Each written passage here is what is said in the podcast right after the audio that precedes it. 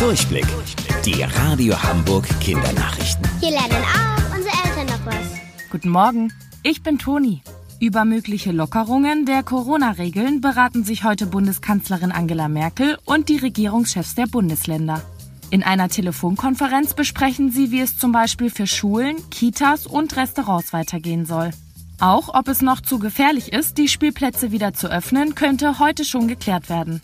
Hamburgs Bürgermeister Peter Tschentscher hat die Woche ja schon mal gesagt, dass ihm sehr wichtig ist, dass ihr Kinder so schnell wie möglich ein Stück Normalität zurückbekommt. Er ist bei der Telefonkonferenz heute mit dabei. Alleine entscheiden kann er aber nicht.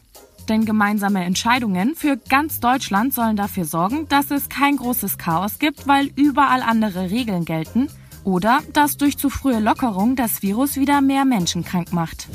Sterne gucken und weit entfernte Planeten entdecken.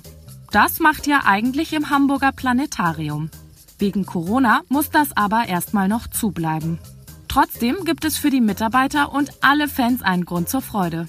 Denn das Planetarium feiert heute Geburtstag. Vor 90 Jahren wurde es in einem alten Wasserturm im Stadtpark eröffnet. Es ist eines der ältesten auf der ganzen Welt. Seitdem begeistert es groß und klein. Gefeiert wird heute per Livestream mit einem bunten Programm. Start ist um 14 Uhr mit einem virtuellen Rundgang durch das Gebäude. Danach geht's zum Beispiel mit einem Sternenmusical und Grußbotschaften aus der ganzen Welt weiter.